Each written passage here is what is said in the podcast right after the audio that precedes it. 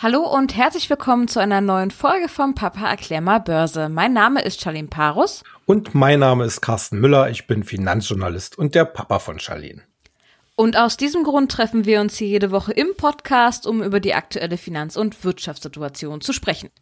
Und somit ein herzliches Willkommen hier zu unserer ersten Folge im Jahr 2021. Schön, dass ihr dabei seid und dass ihr auch dieses Jahr hoffentlich mit uns zusammen durch den Kapitalmarkt und den Aktienhandel geht. Das neue Jahr ist ganz frisch. Wir haben das letzte Jahr damit beendet, dass wir nochmal geguckt haben, was ist in 2020 alles so passiert. Und wir wollen diese erste Folge des Jahres damit verbringen, mal zu schauen, wie das nächste Jahr oder das aktuelle Jahr jetzt aussehen soll. Und da die allererste Frage direkt zu Beginn, der DAX oder generell der Aktienmarkt hat ja relativ freundlich ins neue Jahr gestartet. Woran liegt's? Ja, also von meiner, von meiner Seite aus natürlich auch erstmal äh, die herzlichsten äh, Neujahrswünsche an äh, unsere treuen Zuhörer und natürlich auch an die, die heute das erste Mal mit einschalten. Ich hoffe, ihr habt alle ein sehr erfolgreiches äh, Jahr vor euch, äh, Beruf, privat und natürlich auch auf der, an der Börse, was ja hier unser Thema ist. Ja, du hast schon die Frage richtig gestellt. Äh, warum fängt denn das Jahr so freundlich an? Die Antwort ist relativ schnell gegeben. Es sind die Corona-Impfstoffe. Wir haben ja vor allen Dingen jetzt hier in der EU äh, seit Ende des letzten Jahres die ersten Impfkampagnen mit dem Impfstoff von BioNTech und Pfizer zu laufen. Ich möchte an dieser Stelle gar nicht jetzt in die politische Diskussion eintreten, dass ja jetzt gerade wieder in Deutschland drum gestritten wird, dass man äh, zu wenige Impfdosen äh, anfänglich bestellt hat. Das wird dann irgendwann schon mal geregelt werden. Äh, und ich glaube auch nicht, dass äh, es durchzuhalten ist, auch wenn es jetzt gerade wieder Forderungen gibt mit einer Verlängerung des Lockdowns oder auch Beschlüsse, dass das verlängert wird, dass sich das sehr weit ins Jahr hinein so durchhalten lässt.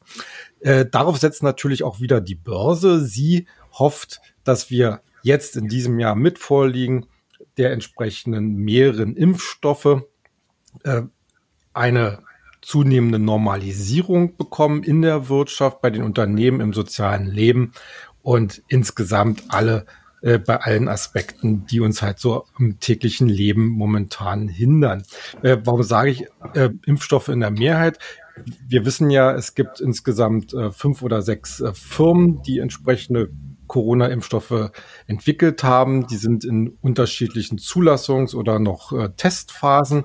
Aber natürlich weiß der Markt auch, dass wir in den nächsten Wochen und Monaten hier äh, eine Zulassung nach der anderen bekommen werden. Und das heißt letzten Endes auch, dass es höchstwahrscheinlich eine, ja, ich würde mal sagen, Auswahlmöglichkeit an Impfstoffen gibt, die auch unterschiedliche Ansätze verfolgen, ist gerade so auch die Frage dieser, dieser äh, Impfgegner äh, schafft, äh, die vielleicht mit anderen äh, Herstellungsverfahren sich etwas besser anfreunden können als mit der jetzt von BioNTech genutzten mRNA äh, ähm, beziehungsweise Methodik. Und vor allen Dingen wichtig, dass dann halt die entsprechenden Impfdosen äh, vorhanden sind, also die Kapazitäten entsprechend ausreichen. Und das alles ergibt für die Börse eigentlich ein Umfeld, was man schon äh, Ende letzten Jahres aufgegriffen haben, gegriffen hatte. Wir haben ja sozusagen noch so eine ganz kleine Jahresendrallye mit äh, sogar auch im DAX neuen Rekordständen äh, bekommen. Und das wird jetzt erstmal weiter in den Januar getragen. Ob es ja, ich sag mal so, vielleicht in zwei oder drei Wochen mal wieder so eine Abkühlungsphase äh, geben wird. Das möchte ich jetzt mal nicht ausschließen.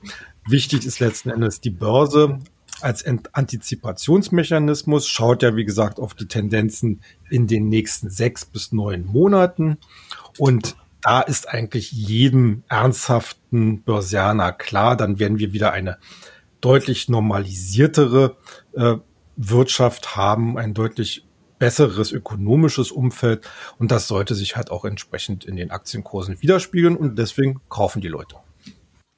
Eine der Branchen, die natürlich am allermeisten auf einen Impfstoff hofft, ist die Reisebranche. Und da gab es ähm, von einem Wert, und zwar von TUI, am Montag ein paar Neuigkeiten, die doch ziemlich für Aufsehen gesorgt haben. Ähm, ja, was war da los? Was ist da passiert? Ja, Aufsehen kann man hier an dieser Stelle sicherlich gut das so beschreiben. Äh, Nochmal zur Erinnerung. TUI gehört zu den Unternehmen in der Reisebranche, die mit am stärksten von Corona betroffen war.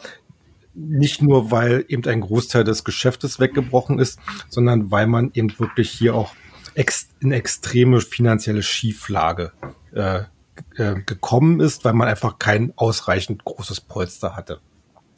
Wir hatten bei TUI, was hatten wir alles? Wir hatten äh, Milliardenanleihen, wir hatten äh, Kapitalerhöhung, wir hatten den Einstieg äh, des Bundes und äh, wir hatten, glaube ich, äh, nochmal eine Schuldenaufnahme und Wandelanleihen. Also da wurden sämtliche Finanzierungsinstrumente, die es eigentlich so am Markt gibt, gezogen, um äh, den TUI-Kahn, um mal das so ein bisschen bildlich äh, zu beschreiben, über Wasser halten zu können.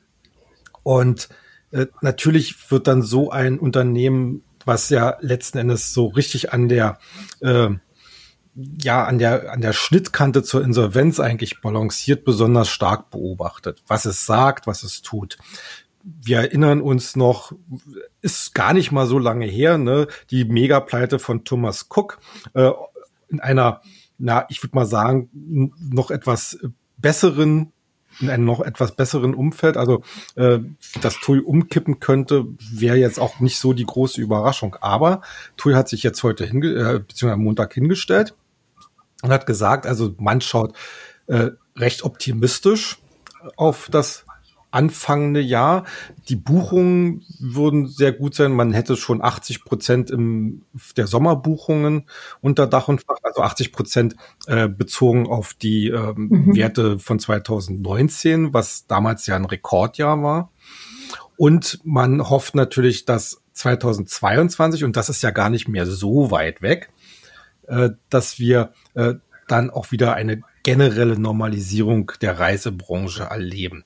Und das ist eigentlich genau das, was die Anleger hören wollen. Natürlich ist es jetzt aktuell immer noch schwierig und ich würde sogar nicht mal ausschließen, dass hier noch irgendwelche Kapitalmaßnahmen nötig sind. Aber ich glaube, die sprichwörtliche Kuh ist hier bei TUI vom Eis, zumal ja, wie gesagt, der Bund jetzt inzwischen mit drin sitzt und es sich überhaupt nicht leisten kann, äh, quasi TUI über die Wupper gehen zu lassen. Und deswegen ist äh, auch die Aktie durchaus erstmal einen Blick wert. Also ich würde jetzt vielleicht noch nicht unbedingt einsteigen wollen, weil dafür ist sie einfach noch viel zu stark am Boden und auch charttechnisch noch nicht gefestigt genug.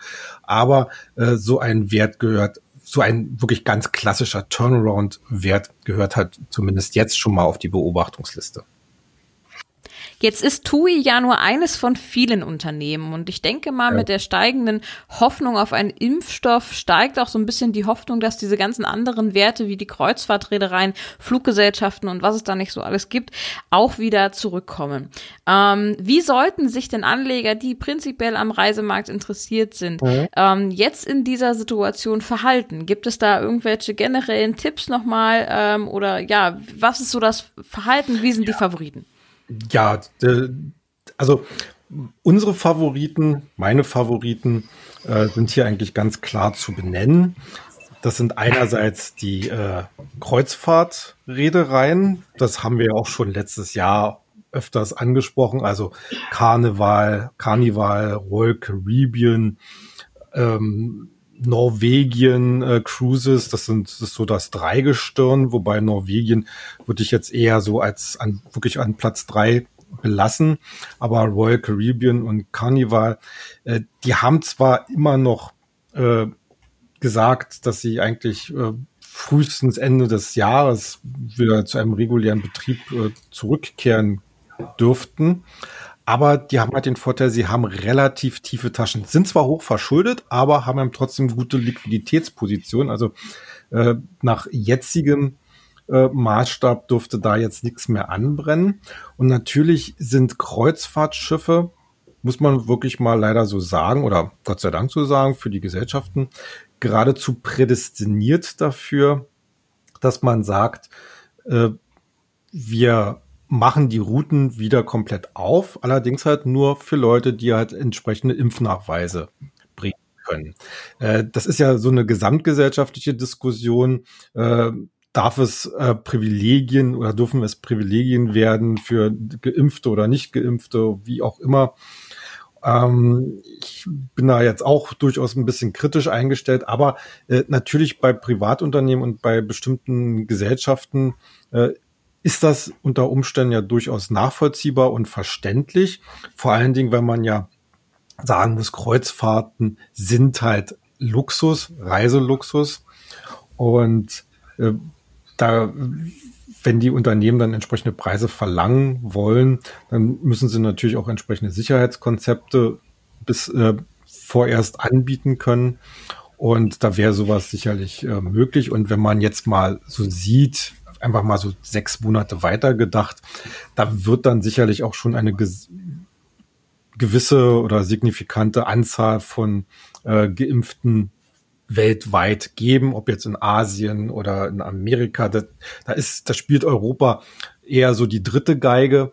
Also Amerika und Asien sind von den Kundenzahlen äh, und von den von den äh, Märkten halt wesentlich interessanter. Also Ad 1, wie gesagt, also die Reedereien finde ich weiterhin super interessant und die werden wahrscheinlich mit am schnellsten aus dieser Flaute herauskommen können, auch operativ.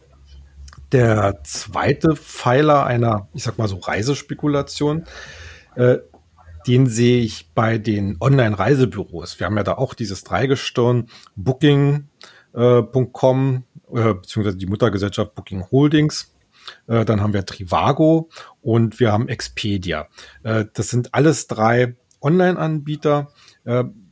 Sicherlich mit unterschiedlichen Schwierigkeitsgraden und Spekulativitätsgraden. Also äh, da würde ich zum Beispiel Trivago und das jetzt mal als Compliance-Hinweis, in die bin ich, in den bin ich selber investiert. Äh, Trivago ist halt das deutlich spekulativste Element in, dabei. Äh, Wer es halt ein bisschen äh, sicherer haben möchte, konzentriert sich da sicherlich eher auf Booking und auf Expedia. Vor allen Dingen Booking hat da in der sich auch liquiditätsmäßig deutlich tiefere Taschen als die beiden Wettbewerber. Ja, stellt sich noch die dritte Frage. Was ist eigentlich mit den Airlines? Ähm, da muss ich ehrlich sagen, äh, da bin ich noch etwas zurückhaltend, weil man hier wirklich noch nicht weiß, äh, wie die unter Umständen äh, ihr zukünftiges Geschäft und mit welcher Kapazitätsauslastung sie dieses zukünftige Geschäft betreiben werden. Ich bin fest davon überzeugt, dass auch die Airlines wieder in Tritt kommen werden. Und das geht auch von Europa über Asien bis nach Amerika. Ähm, aber ist jetzt momentan, glaube ich, noch kein Must-Have, um das jetzt mal so dann abzuschließen. Wenn ich so an das letzte Jahr denke, vor allem an die Favoriten des letzten Jahres, sehe ich ganz klar eine Tesla, eine NIO vor mir. Ich sehe aber auch ganz mhm. viele Unternehmen aus dem E-Commerce-Bereich. Ja, jetzt ist die Frage, 2021 ist nun da. Welche Favoriten wird es sich in diesem Jahr ähm, ja, werden sich in diesem Jahr herauskristallisieren. Ich meine, Impfstoffwerte sind, denke ich mal, auch nur eine temporäre Erscheinung, die vielleicht jetzt durch die ja steigenden Impfstoffzahlen abnehmen werden, oder? Ja, also äh, mit deiner Einschätzung, dass diese Impfstory eigentlich so langsam, aber sicher ausläuft, äh, da gebe ich dir vollkommen recht. Äh, unsere Devise ist eigentlich immer wieder Digitalisierung, Digitalisierung, Digitalisierung. Corona war und ist ein Brandbeschleuniger neuer digitaler Geschäftsmodelle äh, und neuer Technologien. Ähm, das betrifft natürlich auch viele Branchen und Sektoren in der Peripherie, aber wer ähm, ich sag mal so, auch über den Tellerrand und über die nächsten ein, zwei Jahre hinaus denkt, kommt an den sogenannten äh, Zukunftstechnologien, wie wir sie ja auch im äh, Future Money äh, jede Woche besprechen, gar nicht mehr vorbei. Und das ist ja wirklich inzwischen eine Bandbreite und geht von New Mobility, du hast gerade gesagt, Tesla und NIO, geht natürlich weiter darüber hinaus, also Wasserstoff und andere Antriebsarten. Selbst äh, das Thema äh, Verbrennungsmotoren kann unter Umständen neu gedacht werden, wenn es diese, äh, diese äh, Smart Fuel, äh, also um, deutlich umweltfreundlichere Kraftstoffe vielleicht äh, irgendwann mal äh, schaffen, um wirklich signifikante äh, Fortschritte und, und Marktanteile zu gewinnen. Wir haben das ganze Thema äh, äh, Nahrungsmittel, also Smart äh, Food, also Stichwort äh, vegetarische Kost, äh, Stichwort äh, Nahrungsersatzstoffe oder, oder, oder Nahrungsergänzungsstoffe. Wir haben dann sozusagen als äh, Brückenschlag auch das Thema New äh, Smart Farming, also die effizientere äh, Ausgestaltung der Landwirtschaft. Dann alles, was mit Computern zu tun hat. Cloud Computing, Cyber Security, E-Commerce hast du schon angesprochen. Äh, wie gesagt, wichtig ist eigentlich der Fokus, die Welt um uns herum wird digitaler werden. Es haben viele Menschen jetzt während der Corona-Pandemie zum Teil erste ähm, ja, Erfahrungen auch mit neuen Geschäftsmodellen, zum Beispiel Lieferservices etc. und Streaming äh, bekommen und gemacht. Und das wird meines Erachtens auch in den nächsten Jahren ausgebaut werden und auf dieser Basis können sich dann halt auch neue Geschäftsmodelle äh, etablieren können. Und äh, deswegen ist das eigentlich so der Bereich, den ich äh, für dieses Jahr weiterhin in der Favoritenrolle sehe. Natürlich gibt es in den klassischen Sektoren, wie zum Beispiel, nehmen wir mal Banken, Stahl, Chemie, Kunststoffe. Da wird es auch in diesem Jahr mit einer gesamtwirtschaftlich positiven Entwicklung wieder aufwärts gehen. Aber wie gesagt, wer etwas längerfristig plant und nicht nur auf die kurzen äh, Gewinne oder Erholungsgewinne schielt, der kommt an dem ganzen Digitalis Digitalsektor nicht mehr vorbei. Das ist letzten Endes meine Favorit. Ja, und da, da mhm. geht's halt darum, in den einzelnen Bereichen, die wir halt, wie gesagt, in unserem Börsenbrief äh, auch äh, vorstellen und wo wir mit entsprechenden Empfehlungslisten und beziehungsweise Favoritenlisten auch mit äh, liefern. Äh, in diesem Bereich kann man dann halt sehr aktiv äh, gewichten. Also da geht's nicht um statische äh, Investments. Ich, ich kaufe mir jetzt eine Aktie, wie, wie damals der Börsenaltmeister Costolani sagte, leg sie ins Depot und leg mich dann sch selber schlafen.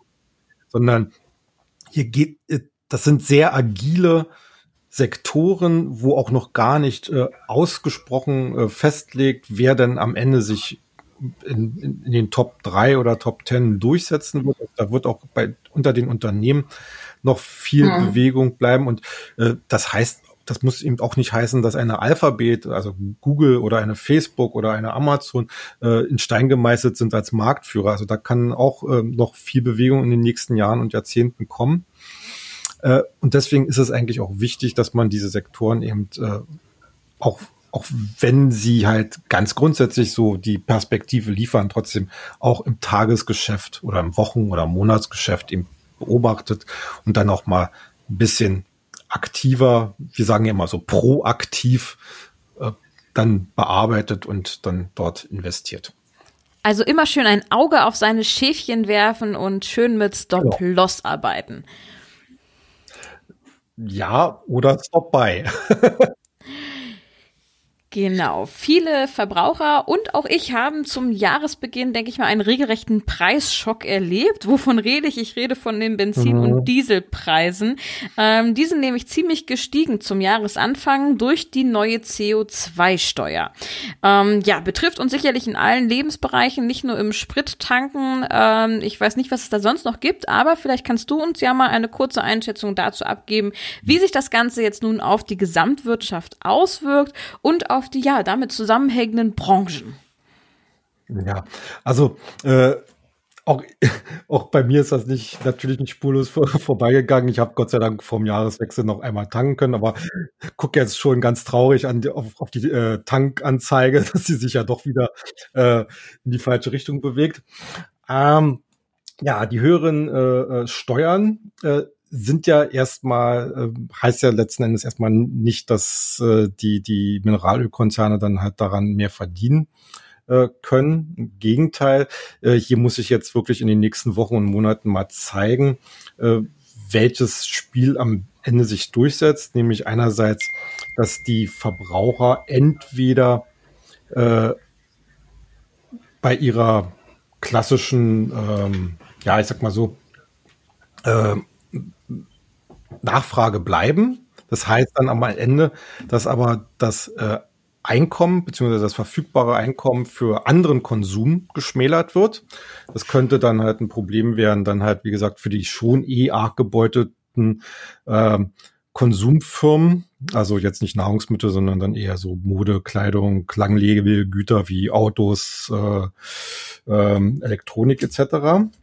Oder äh, die Leute äh, können vielleicht die Möglichkeit nutzen, weil eben die Unternehmen bei ihrem Homeoffice-Trend bleiben, dass sie einfach schlichtweg auch nicht mehr ausgeben müssen äh, an Treibstoffen.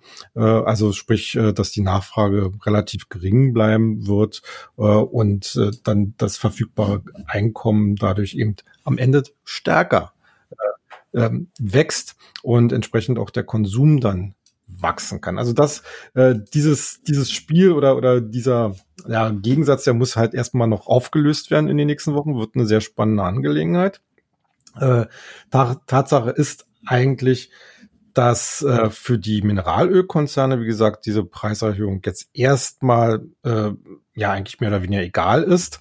Äh, sie müssen eher darauf schauen, dass es gesamtwirtschaftlich äh, nach oben geht. Und da sind ja aktuell die entsprechenden Prognosen von allen einschlägigen Analysehäusern bis hin zum Internationalen Währungsfonds und anderen äh, Auguren äh, entsprechend darauf ausgerichtet, dass wir in diesem Jahr einen beispiellosen Wachstumszuwachs erleben werden.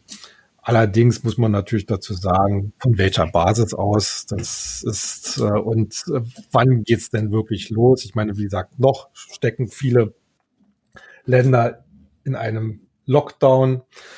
Und ich glaube auch nicht, dass es vor dem zweiten Quartal hier äh, großartige Lockerungen geben wird. Ich meine, die Wirtschaft, die, die gewerbliche Wirtschaft, äh, also oder besser gesagt das produzierende Gewerbe, ist ja bislang jetzt in diesem aktuellen Lockdown nicht so stark äh, reglementiert, aber der ganze Dienstleistungssektor halt.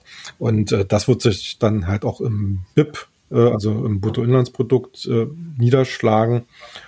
Und natürlich fallen dann hö bei höheren Benzin- und Dieselpreisen natürlich auch die gewerbliche Nachfrage. Die wird dann wahrscheinlich deutlich äh, unter äh, ja, äh, unter Druck geraten. Und äh, deswegen glaube ich, äh, haben die Mineralölkonzerne jetzt erstmal wirklich ein Auge drauf und äh, müssen abwarten, was das Jahr bringt. Was wird denn diese CO2-Steuer mit den Ölpreisen machen? Ich meine, okay, Benzin und Diesel ist nicht das Einzige, was besteuert wird. Wir haben da ja noch viele andere Bereiche. Ich meine, überall steckt, denke ich mal, Öl drin, alles macht CO2. Ähm, ja, wird sich das auf die Ölpreise auswirken?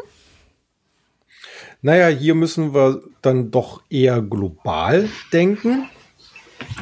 Also Deutschland mag ja vielleicht äh, den moralischen und ökologischen äh, äh, Weg gehen wollen. Äh, in vielen anderen Ländern ist das nicht der Fall. Äh, für den Ölpreis insgesamt sind eigentlich die Aussichten recht optimistisch, denn eine anziehende Weltwirtschaft heißt auch eine anziehende Energienachfrage. Die spannendste Frage dabei ist, wie positioniert sich dann die OPEC beziehungsweise die OPEC Plus, also die Erdöl fördernden und exportierenden Länder, die ja jetzt schon seit Jahr und Tag äh, unter der Reduzierung von Förderquoten stehen, beziehungsweise geradezu leiden. Und wenn die halt sich entschließen sollten, den Hahn jetzt doch wieder weiter aufzudrehen, könnte äh, es relativ schnell mit dem Ölpreis wieder nach unten gehen. Ich meine, für die für das Wirtschaftswachstum, für das globale Wirtschaftswachstum äh, würden niedrigere Ölpreise sicherlich einen positiven Effekt darstellen. Aber für die äh, ganzen Ölwerte, wie wir zum Beispiel also eine BP, eine Shell, eine ExxonMobil, äh, wäre natürlich ein fallender Ölpreis äh, nicht gerade förderlich für die Aktienkurse, die ja weiterhin erstmal ziemlich am Boden sind. Aber um hier mal sozusagen bei diesem Thema so einen kleinen Schlussstrich dann zu ziehen, es würde natürlich den Druck aufrechterhalten, dass die großen Konzerne halt ihre, äh, ja, ich möchte das Wort Restrukturierung oder Neuorientierung vielleicht jetzt da anbringen, äh, hin zu alternativen, regenerativen Energiequellen eben noch weiter forcieren. Äh, das mag aktuell für die Aktienkurse vielleicht noch nicht ganz so positiv dann äh, oder einen positiven Effekt haben, aber es ist natürlich insgesamt die richtige Perspektive. Dann lass uns mal ganz kurz noch bei den Rohstoffen bleiben, denn es gibt ja noch ganz andere Sachen als Öl. Zum Beispiel denke ich da jetzt einmal an Gold, denn mhm. das hat ja zum Jahresanfang oder zum Jahreswechsel jetzt noch mal einen kleinen Satz nach oben gemacht. Ja. Wieso denn genau gerade jetzt? Naja, also hauptsächlich äh, liegt's am Dollar. der, der Dollar ist äh, derzeit relativ schwach zu anderen Währungen. Äh, das liegt so ein bisschen auch daran, dass halt äh, in Krisenzeiten äh, die, die Leute mehr in solche Reservewährungen gehen, wie eben den Dollar den, und, oder dem Schweizer Franken. Wir haben aktuell keine wirkliche Krise mehr, was man ja auch an den Aktienkursen sieht. Und deswegen äh, schwächelt der Dollar so ein bisschen vor sich hin. Und äh, wenn, äh, unter der Goldpreis ja in Dollar notiert, heißt das letzten Endes, dass in anderen Märkten das Gold optisch billiger wird. Und deswegen kaufen die Leute mehr Gold. Das ist eigentlich so das äh, aktuell, aktuelle Umfeld. Natürlich bleibt es bei dem Thema, dass Gold als Krisenwährung oder als Absicherung äh, gilt und genutzt wird, weil man natürlich auch sieht, dass die Aktienmärkte hier schon wieder richtig gut gelaufen sind, dass es ja immer noch äh, gewisse Risiken in den Märkten gibt. Und da ist es letzten Endes, äh, ja, ich sag mal so, nie verkehrt, auch äh, einen Teil seines Portfolios in Gold zu halten. Also sprich als Krisenabsicherung. Aber äh, das muss man jetzt auch ein bisschen im globalen Maßstab natürlich sehen. Und äh, dadurch kommt halt so ein bisschen jetzt diese, diese aktuelle Rallye auch zustande. Ja gut, der Aktienmarkt, der ist jetzt ja trotzdem ziemlich ähm, gut unterwegs. Trotz alledem sagst du, dass man immer mit einem geringen Anteil Gold ähm, noch weiterhin als Krisengold quasi investiert sein sollte?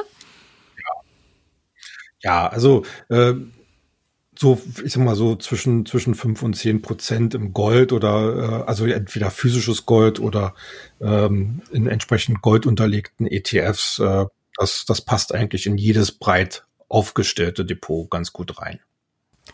Das war's auch schon wieder mit meinen Fragen für diese erste Folge. Solltet ihr noch Fragen zu dem Börsenjahr 2021 haben, dann lasst es uns doch gerne wissen. Schreibt uns entweder eine E-Mail an info@börse-global.de oder gerne auch auf allen Social Media Kanälen, wo wir uns so rumtummeln, Twitter, Instagram, Facebook, wo auch immer. Ähm, wenn ihr ja noch ein paar offene Fragen habt für dieses Jahr, ähm, dann versucht Papa mal in die Glaskugel zu gucken. Ähm, Nein, Spaß beiseite. Ähm, und ähm, ja, hier drüber zu sprechen. Ähm, ansonsten ähm, möchte ich noch den kurzen Hinweis auf unseren Börsenbrief für Germany geben. Wenn ihr dort ein kostenfreies Probeexemplar bestellen möchtet, dann könnt ihr das gerne auf unserer Internetseite börse-global.de oder auch über den Link in den Shownotes, den packe ich euch natürlich rein. Ja, ansonsten wünsche ich euch erstmal einen guten Start in das neue Jahr. Ähm, bleibt immer erfolgreich und wir hören uns dann natürlich in der nächsten Woche. Ja, macht's gut, bis nächste Woche. Tschüss.